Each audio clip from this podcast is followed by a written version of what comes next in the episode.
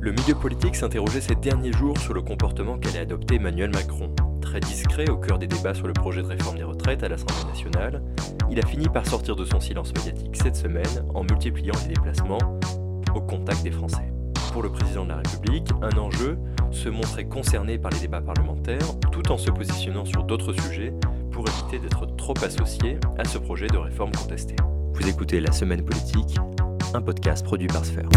Là, on est à la viande, mais euh, c'est pareil aux fruits et légumes, au fromage, aux boissons, etc. Ça y est, il est arrivé, Emmanuel Macron, avec euh, 40 minutes de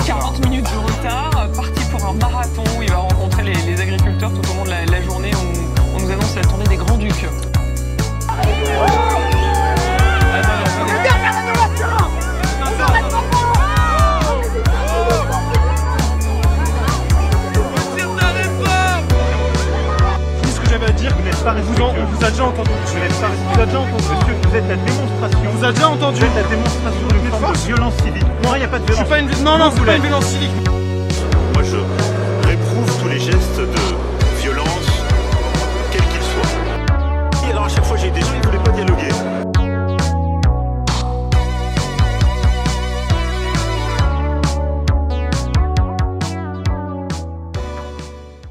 Cela faisait donc un moment que le président de la République s'était détaché de la vie politique nationale. Tout au long des débats à l'Assemblée nationale sur le projet de réforme des retraites, le président a semblé comme occupé par d'autres problématiques. Le mois de février s'est pratiquement joué que sur des sujets internationaux pour Emmanuel Macron.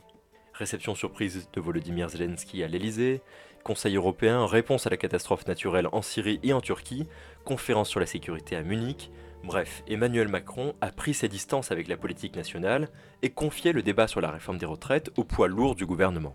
Alors stratégiquement, Emmanuel Macron est coutumier du fait. L'an dernier, il s'était déjà servi de l'international, dans des conditions exceptionnelles de déclenchement de la guerre en Ukraine, pour entrer plus tard en campagne et s'éviter des débats risqués, au motif d'un agenda très chargé. Bis repetita, donc, le chef de l'État a confié les clés de la réforme à sa première ministre et plus largement aux autres ministres concernés pour mener la barque et éviter que la sienne ne tangue de trop. Le chef de l'État a bien sûr répondu à quelques questions sur le sujet au cours de ses derniers déplacements, mais à la marge, priorisant toujours les sujets internationaux.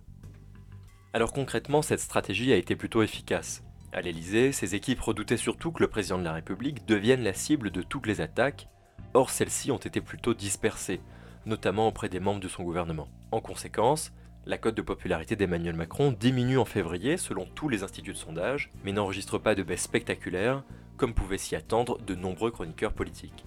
La plupart des instituts de sondage indiquent que le président de la République retrouve un niveau de popularité néanmoins très bas, quasi équivalent à celui des mois qui précédaient le tout début de la pandémie. Mais cette baisse a été observée chez tous les présidents qui ont réformé les retraites. Comme prévu, Emmanuel Macron n'échappe pas à la règle.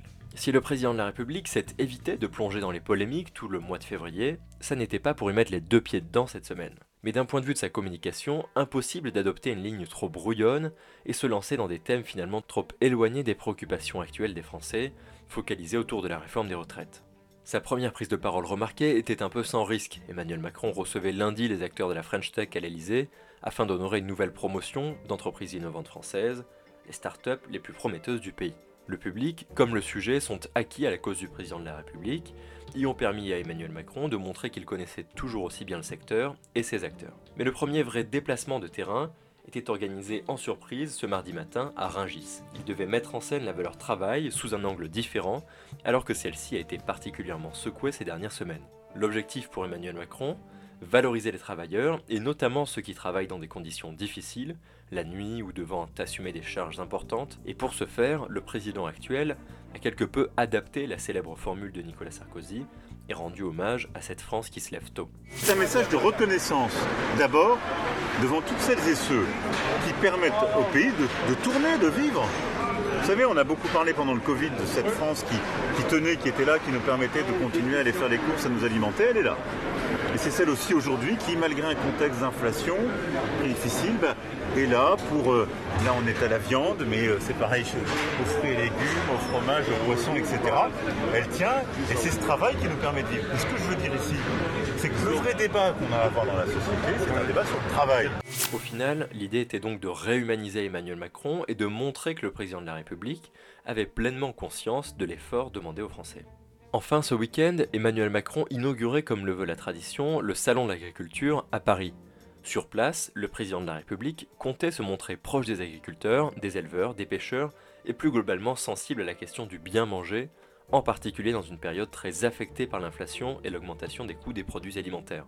Là encore, même si le déplacement était prévu de longue date, il permet au président de la République d'aborder un sujet de préoccupation de tous les Français, le coût de la vie, la qualité des produits, leur origine, et plus globalement l'alimentation, un sujet peu clivant aux yeux des Français. Les équipes de l'Elysée savaient que ce déplacement ne serait pas vraiment adapté à une opération de séduction, et donc tout a été fait pour limiter les clichés à la Chirac tabotant les vaches ou François Hollande qui enchaînait les verres avec Manuel Weiss. Cette année, c'est davantage un président venu au contact que ces équipes ont cherché à présenter. En effet, cela faisait maintenant des semaines que le milieu politique accusait Emmanuel Macron de se cacher, se cacher derrière la réforme des retraites, se cacher à l'Elysée. Bref, le président aurait eu peur de se confronter aux Français et d'assumer auprès de ces derniers sa réforme très contestée. C'est en tout cas le message que les oppositions n'ont eu de cesse de répéter. Alors la communication présidentielle a multiplié cette semaine les séquences au contact des Français comme pour prouver le contraire. À d'abord, c'est évidemment sur la réforme des retraites que le président de la République a été interpellé. À la différence de toutes ses prises de parole précédentes, Emmanuel Macron a donné l'impression de formuler des réponses plus apaisées, comme si lui-même avait désormais pleinement assumé son argumentaire. Même si au fond les arguments n'ont pas évolué, c'est le ton du chef de l'État qui semble s'être calmé, rappelant qu'à ses yeux, travailler davantage constituait la seule option, que des aménagements au projet avaient été permis par les débats et que le texte devait encore s'enrichir grâce à son examen en Sénat à partir de la semaine prochaine. Mais dans l'ensemble, les gens savent que oui, il faut travailler euh, un peu plus longtemps, en moyenne tous, parce que sinon on ne pourra pas bien financer nos retraites. Et à écouter nos compatriotes, si on ne travaille pas plus longtemps, quels sont les deux autres moyens de faire? Prendre plus d'argent à ceux qui travaillent, les cotisations. J'ai pas compris que les gens avaient, du gras. Non. Ils veulent mieux gagner leur vie. Baisser les pensions? J'ai pas compris que les retraités vivaient bien et avaient la possibilité qu'on leur baisse. Donc c'est la quantité de travail. Le salon d'agriculture était le passage le plus redouté de cette semaine.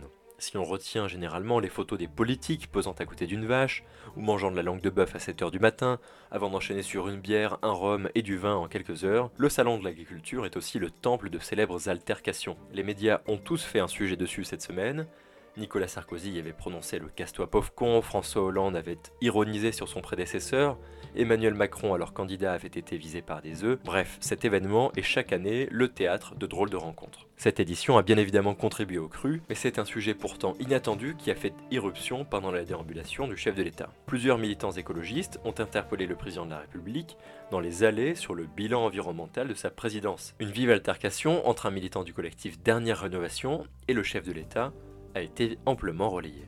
Moi, je suis... Non, la Convention citoyenne pour le climat, elle a été balayée. Les dénis démocratiques s'enchaînent. Je suis pas... Si, c'est vrai. Et je suis pas venu là pour débattre. Je suis venu là pour vous dire qu'on n'arrêtera pas. Parce que là, on ne a... on peut plus demander gentiment. C'est nos vies qui sont en jeu. On ne peut plus demander gentiment, monsieur. Entendez ça. Sinon, ça va être terrible ce qui se passe. Tous les rapports scientifiques vous le disent. Pourquoi vous ne les écoutez pas Pourquoi Pourquoi Regardez ça. Pourquoi vous... Non, vous ne faites pas ça. Vous nous menez dans le gouffre des millions. Si jamais, on a... si jamais vous ne faites rien, il y aura des gens qui iront en prison. On ne s'arrêtera pas. Il n'y aura rien qui nous arrêtera. J'ai fini ce que j'avais à dire. Vous n'êtes pas vous, en, on vous a déjà entendu, monsieur. Vous n'êtes pas On vous a déjà entendu. Monsieur, vous êtes la démonstration. On vous a déjà entendu. Vous êtes la démonstration d'une forme de violence civique. Non, il n'y a pas de violence. pas une... Non, non, c'est pas une violence civique. Vous venez vous nous poussez, vous nous poussez, vous nous poussez à bout.